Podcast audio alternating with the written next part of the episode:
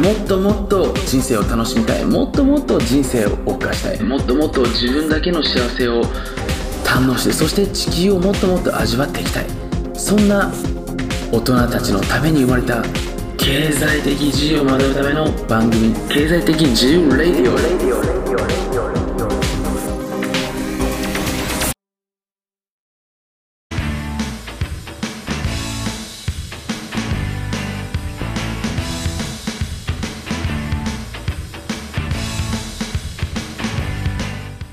うぞ。はい、えっ、と、僕は今ちょっと自分自身をブランド化といいますか、ほ自分の生き方を売りたいなっていうふうに考えています。う。はい。はい。今日は染谷さん自身っていうのをこうやりやりながら、僕の、まあ、自分の人生軸である自分も家族もカップルとしてはものが笑顔幸せになるっていうところを実現するために農業とかヒーリングとかいろんなことを今後、まあ、農業指導もしてるんですけど頼まれてやる形になってましてそれでコミュニティというか仲間を作ってみんなと一緒になんか楽しみながらやっていく方向性を考えてるんですがはい。どう思われますかそういうやり方っていうのは？おー、なるほどね。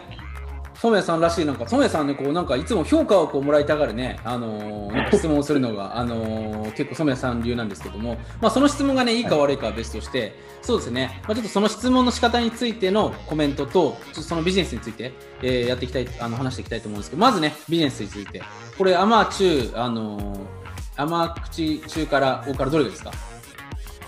これでお願いします。おから、おいいですね。さすがでございます。えー、まあ、そのビジネス時代っていうのは、これ正直な話、やってみないとわからないので、これ、皆さん覚えてくださいね。これ、染谷さんもそうだし、今日せっかくメンバー見てる人覚えててほしいんですけども、事業プランとか、そのその人が何やろうかっていうのは、あんまり当てにしてないでください。これ OK ですか？これ逆に投資するときもそうだし、伸びる人もそう。僕もだからよくね、企画書とかはたくさん送られてきたりするんですけど、あんまりあんまりそれ参考にしてないです。でどっちかというと、ほら、今の時代って、臨機応変力っていうのが一番重要なんですね。で、臨機応変ってどういうと、どういうのが臨機応変っていうのかっていうと、これ非常に重要なんですよ。覚えてくださいね、これ。めっちゃこれ価値ある話するから、染谷さんにはちょっと今、あの聞けないようにするんですけれども、自分がやりたいことと世の中の人のニーズっていうのをやっぱりこううまくマッチングしていく力っていうのがビジネスを永続させていく上で非常に重要なんですよね。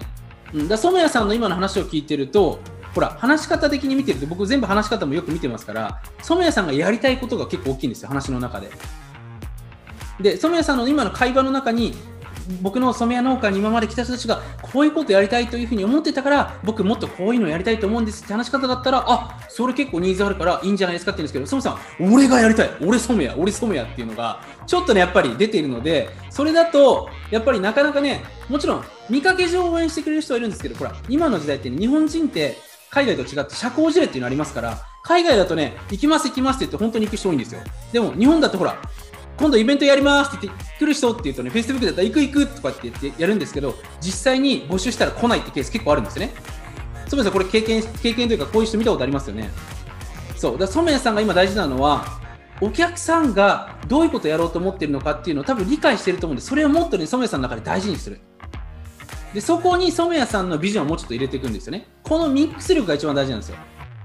で、染谷さんはね、ほら、結構いいことやってるんで、そのね、なんか多分染谷さんすげえいいことやってるんですけど、その、多分ね、そこがちょっとね、もったいない。で、逆にそこの表現の仕方を変えれば、多分もう染谷さんに僕全財産を払いますっていう人出てくると思います、本当に。うんでそこを目指すには、ほら、染谷さん、笑顔とか幸せって言ってるんですけども、ちょっとどこかでね、最初の方に、あの、僕がやりたいことは染谷ブランドを作りたいんですけどっていうのが出ちゃってるから、いや、なんか僕、なんか笑顔を作りたいけど、なんか笑顔と染谷ブランド違うんじゃないかなって、多分どこかで薄々思ってる人たちっているんですよね。で、これが一定数いると、なかなかビジネスって伸びていかない。OK ですか？でここがめちゃめちゃ大事なこと。うん。で、染谷さんは今めっちゃいいことやってるんで、そのだから自分の部分を満たす部分は自分のビジネスをやってください、別で。染谷そ、それはいいんですよ、それやって。だから染谷のオンライン農家サロンでやればいいんですよそれ染谷で。染谷さんのこと好きな人たち向けに。でも、染谷さんの農家は農家でまた別でやっていく。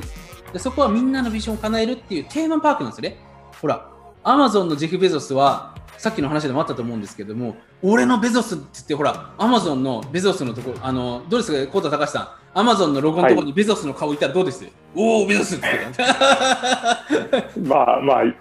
まあ、そのなんか、ケンタッキーとか、まあ、ロゴ出てるので、まあ、あれはいい、あれでいいのかもしれないうんうんなんかちょっとなんか、そうなんですよね。で、これだし、お客さんが求めているものを徹底していったんですよね。で、ここ重要めちゃめちゃ。そこに、えーやっていくってことですね。だから、染谷さんも染谷さんで、で、一個今の、これ、八百屋ビジネスって結構安定しますから、これはこれで、なるべくお客さんのビジョンプラス、そこに自分の思いを入れていくっていうのが大事。で、それとは別に染谷さんのこうブランドビジネスは全く別でやっていく。この2つをやっていくと、染谷さんのメンタルも安定しますから、OK ですか？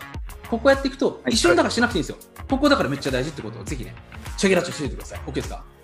ありがとうございます。染谷さんね知ってるかもしれないですけど僕もほら結構川本慎でなんか偉そうなこといろいろやってるんですけどこれもほら僕のちょっとなんかこう気持ち気持ちいいビジネスなんですよね。で僕ほら別でたくさんビジネスやってるんですちゃんと安定した事業があるんですよ。でそこが結構ね大事ってことをちょっとねすみません覚えててください。OK ですか？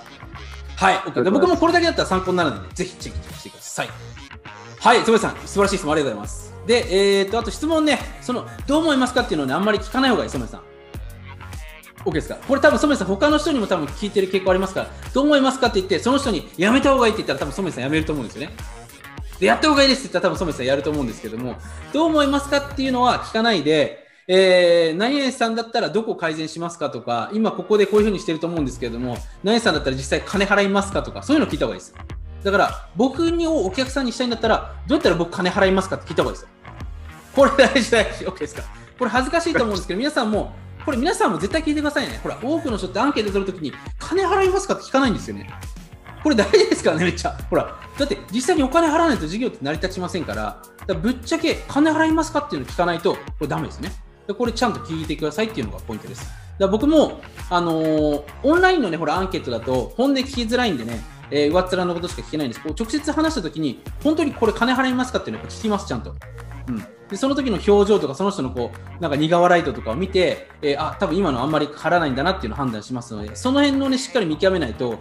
これさっきも言いましたね日本人っていうのは結構あの社交辞令大好きですから行きます行きますとか買いますって言っても実際やっても来ない人多いんですよねでこれで今めっちゃねあの悲しい思いしてる人多い。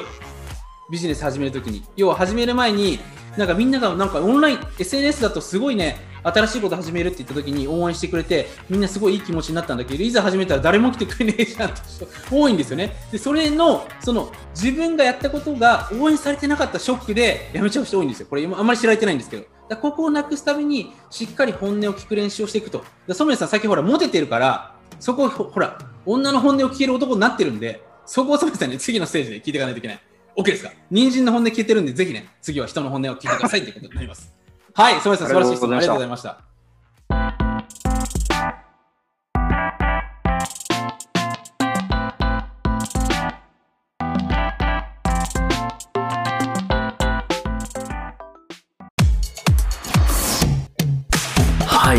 回のレディオいかがでしたでしょうかぜひ今回のインプットそして今回のインプットを通して動き出したあなた自身の脳そこから生まれてくるアイデア。これらをぜひお大事にそして今この瞬間何かインスピレーションが湧いてきたのであればぜひそれらをメモしていただいていつやるのかも今この瞬間に決めていただければ。このインプットの時間が未来を作っていくそんなリズムになっていきますのでぜひクリエイティブシステムをお作りいただければなというふうに思っております。僕自身が大好きな質問。僕自身の一日をアップグレードさせてくれるものは何なのか。それはどこにあるのか。誰が知っているのか。そして今あなたの目の前にあるものはあなたの人生をグレードアップしてくれるものなのかぜひこの質問を常に頭の片隅に置いて今日一日を楽しんでいただければなというふうに思っております。また